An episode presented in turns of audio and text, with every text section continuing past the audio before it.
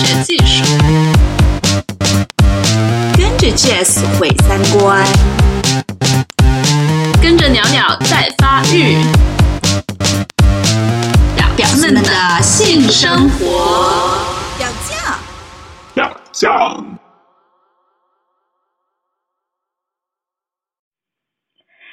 啊，大家好，这里是表酱，我是主播鸟鸟。嗯，今天来的嘉宾是导演王依纯，他的第一部电影《黑处有什么》正在国内院线上映，讲的是一个十四岁的小镇少女，在她性启蒙的时候就遇到了一些跟性有关的事儿，可是这些事儿没有人去正面谈论，让她觉得又孤独又很懵懂。依纯是这个故事的编剧。他把这个故事写得很真实，让人感觉好像那个少女她的故事就像我们自己的故事一样，就包括我，我也有这种感觉。所以看完以后就很想跟依纯聊聊关于青春期时候遇到的那些故事。嗯，依纯你好，先跟大家打个招呼吧。嗯，大家好，我是《黑处有什么》的导演王依纯，很高兴有机会来到鸟鸟这里来做客，也来跟大家分享一些成长中的故事。嗯，对，依纯，你是为什么会想到写这样一个故事？嗯，我我是这样，我是零二年，然后我爸去世，他去世的特别突然。嗯，当时对我打击就特别大，然后，然后那一年都伤心的就不能自拔吧。嗯，因为那个，因为我之前和他的关系并不是太好。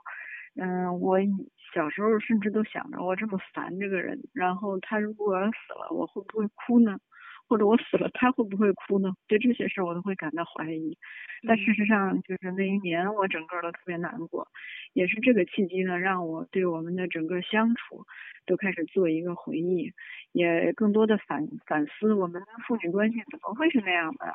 然后由这个这个这个这个父女之间的这个教育，又反思到当时整个那个包括学校的那个教育整体的一个回顾吧。嗯，对。嗯，就是，所以，所以我更想把我这个故事解释成为一个，嗯，关于爱和对个体尊重的教育的一个故事。嗯，对，其实，呃，我我是特别会注意到里面那个，呃，曲静，就是里面的十四岁少女，她经历到的那些对于性的懵懂，但是里面会有一些，比如说她的父母对待她非常粗暴的那些地方。呃，嗯，那那些地方也让人感觉非常的就是，不知道应该怎么说，就是那些地方我自己也有经历过。他他的父母就是非常像我的父母，可能我的爸爸跟你的爸爸有点像，对，都是那个年代的人。嗯嗯嗯，是的，也是很多观众看了以后都说，哇塞，这不就是我爸吗？我爸也是我那样。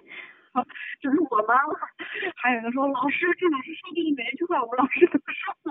嗯，对，对，真的特别像。嗯，所以我也是都是选了一些大家有共同记忆的一些东西吧。嗯，我也不想写的太个人。嗯，嗯，那样的话就是拍成一作为一个影片也就没什么意义了。我更想的就是说一个大家彼此回忆的一个东西。嗯，呃，那就是里里面是有两个女孩，一个是曲靖，一个是张雪。那哪一个是你自己的亲身经历呢？我觉得我上学的时候更像曲靖多一些吧。嗯。然后心思比较多，但是表面上看也还不太看得出来，实际上脑子里头花头也很多。嗯。对。嗯。那就是，呃，读书的时候你就是曲靖，那两个女生角色有没有原型？就是如果你是曲靖的话，张雪是你身边的谁？张雪肯定有这样的人，嗯，就是我觉得感觉差不多每个学校甚至每个年级里头，差不多都有那么几个这样的女生，就是打扮的也比较张扬，然后。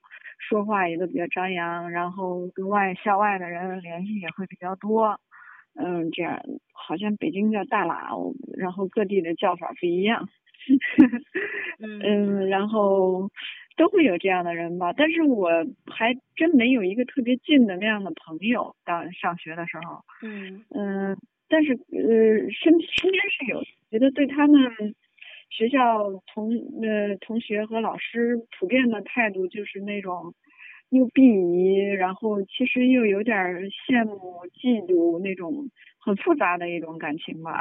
嗯。对，其实我好像上初中的时候，我我的一个同桌就是这样，就是长得漂亮，然后打扮什么的都很时髦，嗯，然后他后来去海南了吗？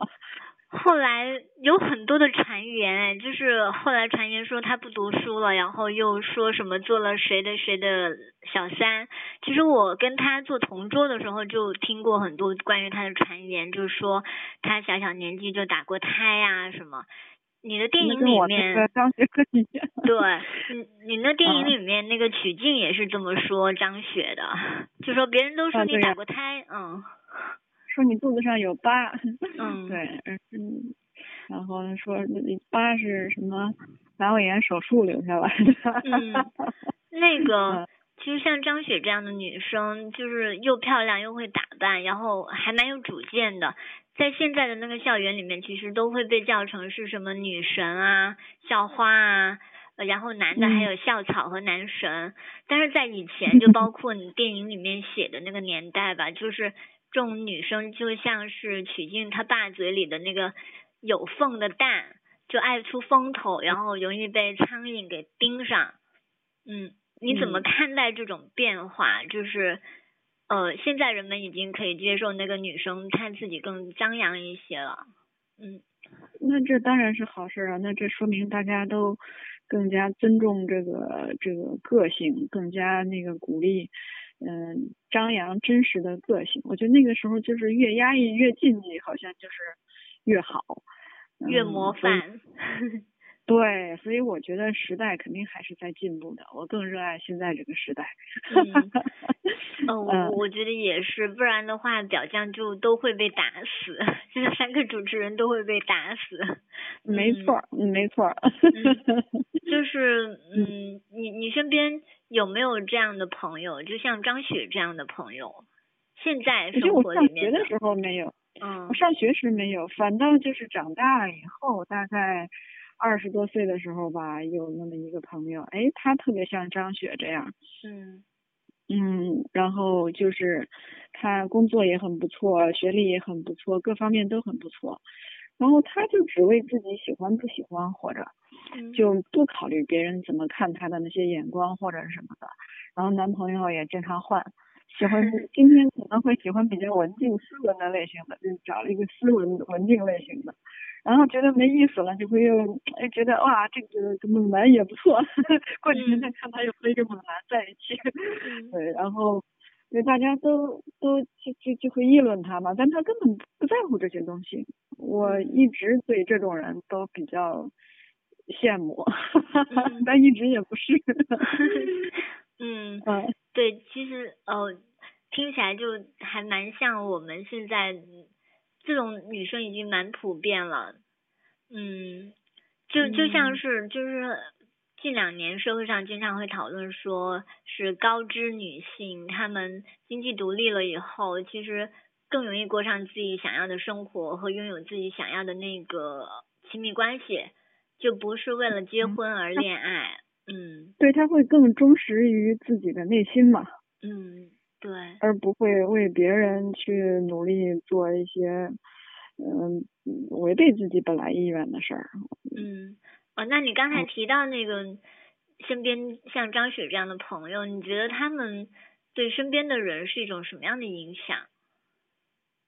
嗯，反正我，我觉得身边的人当时就很看不惯他，但是但现在来看，他过得就很幸福啊。他转了一圈以后。就各种人都见识过了，他更清楚的认识到了啊，我其实我喜欢的是哪一种类型。比较下来，然后后来他的婚姻特别稳定，也没有再听说过在婚姻内又出什么问题的。嗯，我我觉得这还挺好的，就是他呃在最短的时间内让让让自己看清楚了，我更需要的是哪什么样的一种婚姻关系，就是把这个事儿看得特别透彻。嗯。不像我，因为我上的外语学院嘛，我们学校男生少就是是吧？对男生少，然后那个其实好多我们学校的女生名声也不太好，好像都说是外语学院的女生怎么都比较开放是或什么的。其实我觉得正相反，我们学校男生因为太少了，女生没谈过恋爱，都特别傻，特别单纯，好多都是一毕业然后有一个哎来了一个男同事来追，一追就追上了，嗯。然后俩人就结婚了，然后其实暴露出来很多特别特别在在就是在有一些恋爱经历的人看来特别嗯呃表面的问题，在嗯。婚后才暴露出来，嗯所以反倒是后来离婚的还挺多的。嗯我个人是这个感受还挺强烈的。嗯对，就是嗯以前好像呃。应该是八九十年代的时候，好像就是呃父母一介绍，然后见一面，条件差不多就结婚了，然后很多两个人相处之间的问题是结婚以后慢慢来磨合和处理的，嗯，对，那是又在上再上一代人。嗯我们这个同学这个情况还不属于你说这种，嗯就是大人还真也没包办那么多，但是他们自己确实没有见过那么多。就是突然，因为上学时没人追嘛，班里就那么几个男生，然后又都比较娘娘腔，然后又被女生惯得不像样，女生都恨不得倒追他们。然后毕业以后，刚刚有个男同事献一点殷勤，哎呀，怎么怎么感谢呢？就以身相许，跟加油。嗯，对，就是我们现在才有这种观念，就就觉得说恋爱或者是两个人相处也是需要一些能力，然后这种能力也是练习中慢慢拥有的吧。就以前都不觉得，就觉得嗯，我们的父母也是那样，嗯，对，就嗯一结婚就一辈子了，也没觉得要学习，那嗯不是说很多那个中国式家长，尤其是女生的家长，都是都是严格禁止孩子在上学期间谈恋爱。然后你刚一刚一毕业，他就恨不得你马上结婚，嗯然后结婚又恨不得你就是一下子找一个就各方面都特别合适的老公，然后嗯那个生一个宝宝什么什么什么的，就好像都是程序设计好的。嗯，但实际上这个程序它是有 bug 的。嗯，对对，就是太多你前 bug 面都不了解男人，然后你怎么冷不丁的就天上就给你掉下来一个那么完美的人呢？嗯。你根本都不会判断他们。嗯，对，包括性吧，我觉得也是，嗯，像我们表酱的很多粉丝，他会在后台说，呃，我的妻子或者是我的女友伴侣在性上面特别保守，然后很难满足我的一些对性的那种期待或者是想象，嗯，但是他们同时又会觉得很自豪，说他以前没有性经验，都是我开发的，呃，对对对，他是处女，是我开啊发了他，就感觉。所以，所以这些男人真的很恶心。嗯，呃，对，就很矛盾。那个矛盾，他又觉得，嗯、可能要通过其他的女人来解决的感觉。嗯，嗯，哦，对，电影里面就一开始就写了那个奸杀案，而且还是连环奸杀案。你嗯当年有真实呃就见证或者是经历过这种事吗？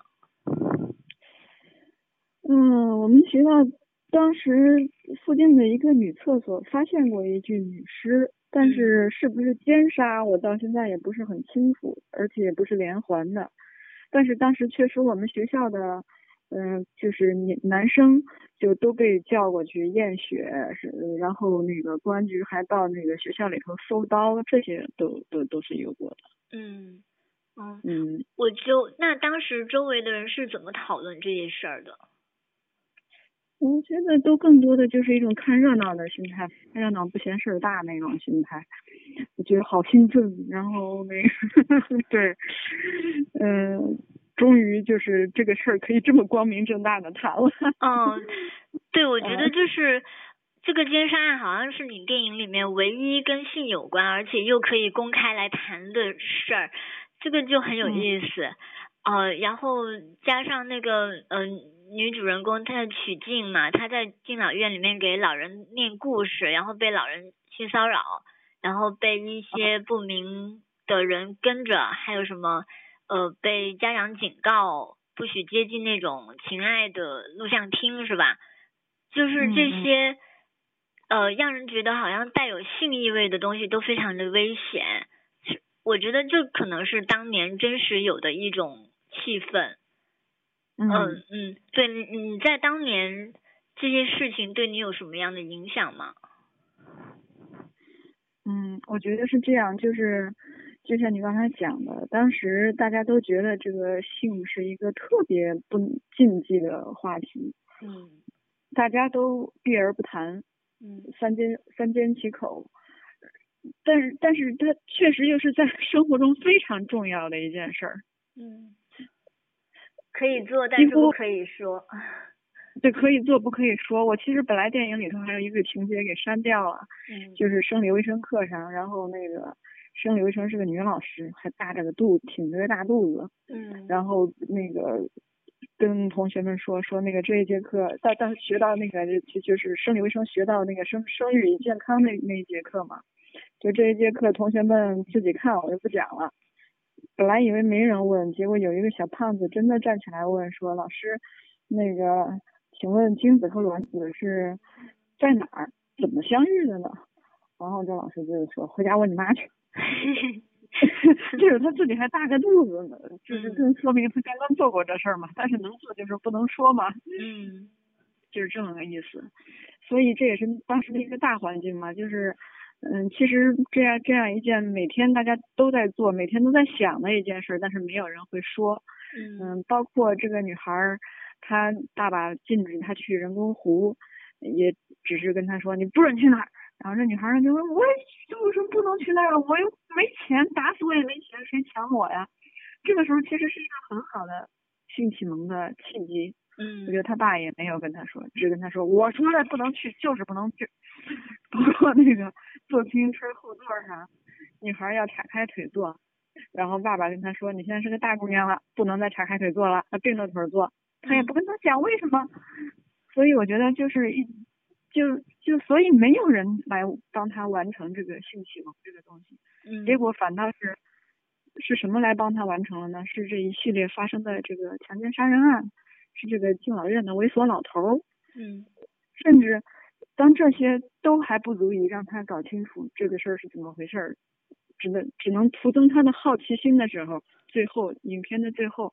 他自己走进了那个乌烟瘴气、鱼龙混杂的录像厅，我倒要看看你们这个都这么禁止的一件事，我到底是什么？我就是要看看。对，所以，嗯，我我觉得某种程度上就是这些东西帮合在一起帮他完成了一个性启蒙。但是这种东西来帮你完成一个性启蒙，它和正常途径给你的一个启蒙肯定是不一样的。我觉得它对它甚至某种程度上都会影响你。成年以后对性的一个态度吧，我觉得。嗯，应该是，对。嗯。其实我我觉得他反而在那个所谓的乌烟瘴气，然后又被大人禁止他进入的那种场所里面去看，呃，叫什么《蜜桃成熟时》是吧？李李丽珍拍的那个电影。嗯。反而会感觉到哦，原来那个性啊，或者是那个身体的亲近感啊，原来是可以很美好的。然后我对也没那么肮脏，那么丑陋，但是这些事儿，这些美好我已经错过了。嗯。还没有萌芽呢，就让我错过了。嗯。人家都说蜜桃成熟了，然后这蜜桃还没 还没长芽呢。对，就被一顿棒打，就俩人刚想录个歌，结果就被当成看黄色录像给抓抓进去了。嗯。哎呀，就是我其实是非常想知道。后来这两个人，他们各自的那种对于性啊，对于那种自我的探索，有没有另外一种可能性出现？就比如说他们上了大学啦，呃，终于，呃，就是或者是慢慢有了网络啊之类的，有了网络，这个还真的是一个很大的可能性。嗯嗯，然后慢慢才开放他们对于这个性啊和身体啊的这些了解。我觉得这个肯定也会有一个慢慢的自我学习的过程吧，毕竟后到后来就是信息的来源更广阔一些了，嗯，这个不妨可以拍个视频啊。好，期待啊。嗯，那就是，嗯，你你先说。其实我们上外语学院嘛，还是刚才说的，结果当时上学的时候是有很多日语系的同学拿过来很多日本一些画报，啊，我们都看傻了。对，这也是那个时候才真正搞清楚，让他觉得这个这个这个启蒙也是挺奇怪的一个启蒙。哦，对，你自己看第一个 A 片或者是什么那种色情片是什么时候？嗯，我记得那个时候好像大人晚上偷偷的看，然后就是其实也差不多就是取经那个年龄，那时候大人偷偷的看，然后他们上班以后我也会翻出来看一看，他们鬼鬼祟祟大半夜的到底在那看什么录像呢？或者那录像带翻出来也会去看看。嗯。那你还记得是什么是什么感觉吗？会觉得很好奇，嗯，然后会觉得很脏，我就觉得啊，这个这个这个这个这个口水啊，什么这些东西不臭不脏啊，然后特别同情那个女的。对，我觉得有我我上大学的时候也是第一次看看那个片，也是男生宿舍那边。呃，弄过来的，然后我当时也是觉得特别脏，然后现在想起来，可能不是性这个东西脏，而是那些拍 A 片的人把它拍脏了，就是拍的特别，这不是不是那种特别好的那种片子。对，我觉得因为我们虽然这十四五岁也都会有一些小懵懵懵懂懂的对对异性的一些向往吧。但是我觉得那时候大家想的都还是一些比较诗意、比较浪漫的那些东西，嗯，顶多到牵个手啦，呃，或者是亲亲亲蹭蹭脸蛋啦什么这些，嗯，就是看那些大值的东西还是挺震惊的。嗯，哎，尤其是就是九十年代，其实算是一个属于诗歌的年代吧，就是那时候那些诗人啊，什么摇滚啊，刚刚开始，就是。蛮蓬勃的那那一阵子，所以你们其实可能有另外一些东西来替代了这种青春的那种所谓的躁动。你那时候会会，但是那我以文学之名行文学之名，但实际上还是里面也有各种荷尔蒙飘来飘去的。嗯，你那时候特别崇拜什么样的人？嗯，那个时候大家普遍都是崇拜作家呀。嗯。那时候各个学校都有文学社，然后那个要有个作家来那个学校做个讲座那种，哇，那简直看他就像看熟人一样。嗯。那你们那时候就是崇拜的这一些偶像，呃，会有你说的那种荷尔蒙的那种反应吗？你是文学类的吗？嗯，都好吧，或者是明星，那时候应该已经开始有了一些摇滚明星哦，小虎队对，感觉好像小虎队就会有点性冷淡的感觉，这都是萌萌的那一派。嗯，对，是就没办法有荷尔蒙的感觉。可能后来就是更多大家有幻想的都是什么刘德华那一类路了。嗯。嗯，嗯，那时候就是刘德华、周润发，嗯，哎，对对对对对，就这些可能会跟荷尔蒙关系更大一些吧。嗯，我我记得当时有个同学有那个周润发的那个那个大头贴画在课桌内侧贴的，就打开那个书桌，那个板儿不是掀起来了吗？然后就是一个大大的那个那个那个周润发。然后他每天就那个亲一下，然后那个人周润发的嘴都给他亲白了。对，我那时候也会做这种事儿，就是小学的时候就会把那些偶像的那些大头贴贴在那个课本上。对对对。嗯。你多大了？我我比你要小，可能十岁左右。嗯。哦，好吧。但是我觉得好像我们那个时代发展不是非常快，这些东西好像都是共有的一样。嗯，那就是你现在自己也做了妈妈了，那你怎么看那个九零后和零零后处的这个环境？就是跟电影的年代相比起来，我们对那个性啊的那种敏感和对性教育这些，你觉得有没有进步？当然有进步了，我觉得现在很多家长在这方面的态度都还是一个嗯比较开明的态度，嗯，就是当孩子问起来这些问题的时候，也都会有一个比较正面的回答吧，嗯，所以肯定还是有进步的，但是也会有一些，也还是会有一些小尴尬，虽然。我也跟我闺女讲过她是怎么来的，嗯，但是，但是比如说前段时间她突然问我一个问题，当时我也很懵，就是她看一个她喜欢的那个歌手叫那个 Taylor Swift 有一个 MV，嗯，是两个人在电梯里头亲，亲着亲着亲着亲着。就还开始互相脱衣服，嗯，他就问我，他说妈妈，他们亲就亲呗，为什么都要脱衣服啊？我说他可能是希望离得更近一点。你这样回答，嗯，对，因为我虽然你之前也跟他讲过，但是我还不想太早的讲。讲的过于细，过于感性，你知道吗？我可能想离得更近一点吧。嗯。那妈妈那我跟你亲，我也想离你更近一点。你怎么没有那个托我衣服？这个问题，我今天一定要搞清楚。你要不告诉我，我就去问妈妈，就问爸爸。爸爸不告诉我，就去问姥姥。嗯。把我给笑了。哎，这个问题到底应该怎么回答呢？你现在有没有更好的答案？嗯，我觉得就是能拖一拖，就还是还是适当的拖一拖吧。嗯，我本来我本身也不算一个特别保守的妈妈，嗯，就是还是还是希望哪怕至少到个十二三岁、十四五岁，是不是也好一些？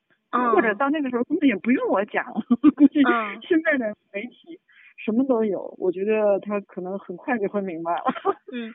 我好像看过网上流传的一个，就是德国的那个幼儿园的一个性教育的读本，呃，里面就有光秃秃的那个男孩和女孩的那个身体，然后就告诉他们说这个这个部位和这个部位啊，怎么样会呃会怎么样怎么样，就是完全不避讳，就从幼儿园就开始。其实我挺难想象，嗯，他也看过，他也看过，嗯，他看过，包括我刚才不跟你讲了吗？就是小孩怎么来的，嗯，我也跟他讲过。嗯，但是我没有具体到就他讲的这个 case 上，就是说这两个人他们亲着亲着就互相把衣服脱了，就是想做那个的，这个我没跟他讲。哎，哪怕放在成人成人身上，好像也挺难回答的。是啊，我就想着稍微拖一拖吧，就说他俩就是想离得更近一点，嫌那个衣服有点碍事儿。嗯，好吧，就是如果以后你想到更好的答案，你可以分享一下。好啊，好啊，我对，嗯，是的，是的。嗯，我想唯一对他有担心，嗯，你说。嗯，对你，你说你会对他的那个教育有没有这方面的担心呢？担心，其实。并不是来自于这个本身，因为这个我觉得我在他不伤害自己身体的前提下，我我不想太多的在这方面禁止他，我不会像有的家长觉得哦，我养的是个男孩，哦，我们家的这个就是养了个猪去拱别人家白菜，我养的是个女孩，就是我家种的白菜，好好的白菜被别人拱了，嗯，我我也没这个态度。但是呢，我现在多少有点担心的，就是这个现在这小朋友就是都是非常正面的管教嘛。现在我们不都提倡正面管教嘛？嗯嗯，就是感情上的那种挫折感会少一些。嗯，我挺担心将来在恋爱啦什么这些过程中，其实就是人人都是难免受伤、受挫折的。嗯，如果是这个这个挫折，这个从小这个挫折感就很少的话。我有点担心他承受不了那个打击，嗯，对，这是我的一个担心。说实话，也不是光对于我自己这孩一个孩子的担心，我是觉得他们这一代人，嗯，情感上比较脆弱，是吧？就是或者说叫娇贵化，嗯嗯，就是就是缺少那种受挫的那种那种那种经验嘛。大人现在都是要正面管教。比如说，我今天还听到一个例子，说有一个妈妈刚跟她的孩子，她的孩子拉着一个手提箱出去了，结果他们上火车的时候，他发现这个那个小孩的那个箱子忘了拿了，他就说说了一句，说你这个你这箱子不要了吗？结果那小孩就振振有词的把他给教训了一通，说妈妈，你只需要提醒我你箱子忘拿了就可以了，你没有必要用这种口气来跟我说话，你这样是。不符合正面管教。哦，那我们小时候这算个什么呀？不打你都不错。哦，对，小时候还真是比较粗，就是比较粗放的管理，就很像曲靖那种。对，所以我们都长得皮糙肉厚的，那个受点伤自己调养两天也就过来那个劲儿了。但是现在的小孩儿，就是偶尔听了一句稍微狠一点的话，都能掉眼泪。嗯，我不知道将来真的遭遇了背叛，遭遇了什么，我这方面还真的是有些担心的。但也许是说成长都是一个自然的过程，有些事儿大人可能也不必过滤吧。嗯，哦，我自己，因为我自己之前是做公益的，所以我我会觉得有一种很好的办法就是。嗯，让他去接触一些他感兴趣的那种公益领域，然后去做志愿者呀什么的，呃，去帮助那些在社会上受到挫折的人，去体会别人的挫折。我觉得这可能是一个办法。嗯，你的意思就是说，在他自己还没有受那么多挫折的时候，是吗？嗯，对他肯定会受挫折的，但是现在他可以先试着体会一下别人所受的挫折，因为就是嗯。这个社会上一直在被压迫或者是怎么样的那种人还是蛮多，比如说残障者或者是性少数人群，还有呃，比如说艾滋病携带者之类的这种受歧视的人还蛮多。他可以去通过别人受到的挫折了解呃，以及获得精神上的那些成长。嗯，这是我的想法。我个人感觉可能会有一定的作用，嗯，就是比如说看到了，哦，原来我也不是最难过的一个，嗯，就是每个人都是在挫折中成长的，这可能会有一定的帮助。但是，但是我觉得有些东西就是还有一些东西，不是自己经历过那种痛，嗯，是挺难吸取到教训的，也是，嗯，也是不能替代。哦，我没想到你反而是担心这个，不过也听起来也还是蛮有道理的。嗯，对，我就是我我我其实担心的就是这个，我别的倒，比如说，嗯，比如说那个跟男朋友过早的早恋啦什么那些，我根本都不管。现在还还小吧，就是八岁。我们这个比较早熟，也有喜欢的小男生了。哦。对，幼儿园开始好像就有像像那种什么樱桃小丸子啊，还有那个樱桃小丸子那些呃动画片里面就会刻画那种幼儿园里面的小小的纯纯的那些 恋情。我们这个也有小小的纯纯的恋情。啊，真的，听起来蛮有意思。嗯，是，所以我我听他跟我讲他这些小小的纯纯的恋情的时候，我都是更多的就是在听，或者就是说，嗯，稍稍做一些引导，比如说了解一下他在这个过程中有没有感情上受伤啦，嗯，或者是什么，如果没受伤，那你就随便去吧；如果受伤了，那我就适当的疏导两句，也就这么点功能了。哎，就是，嗯。算是这部电影算不算是你对于自己以前的那些东西，就比如说你对爸爸的那个关系造成了一些伤害，或者是对他的一些怨恨，算是一种和解吗？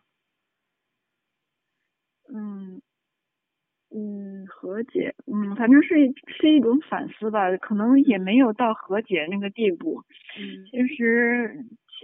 那一代人，我觉得他们是不是不爱，他们都是不太懂得表达爱。嗯，他们从小就各种缺吃少穿的，然后那个各种兵荒马乱，然后各种运动一一场挨一场。我觉得他们的生活没有教会他们爱，没有教会他们恨就不错了。嗯嗯，可能在就像你刚才讲，爱也是一种能力嘛，嗯，就是就是需要学在他们需要学习，在他们的成长过程中，没有人帮助他们完成这个学习。嗯，对，其实我看你的电影，感触最深的也是，呃，他跟父亲的那个部分。可能我跟跟我爸的那个关系和你跟你爸的关系有点类似吧，也是那种就是一个、嗯呃大家长式的一个爸爸，然后是一个很懵懂，然后看起来很笨拙。呃，你知道爸爸在骂你，但是你不知道他骂你什么意思的那种，所以就一次次被骂。嗯，对，就是这种关系。对，嗯嗯嗯，但是我我就是在离开家以后吧，一遍一遍的去看那个李安的那个《饮食男女》那部片，其实嗯也是关于那个家庭和那个父女之间的关系的。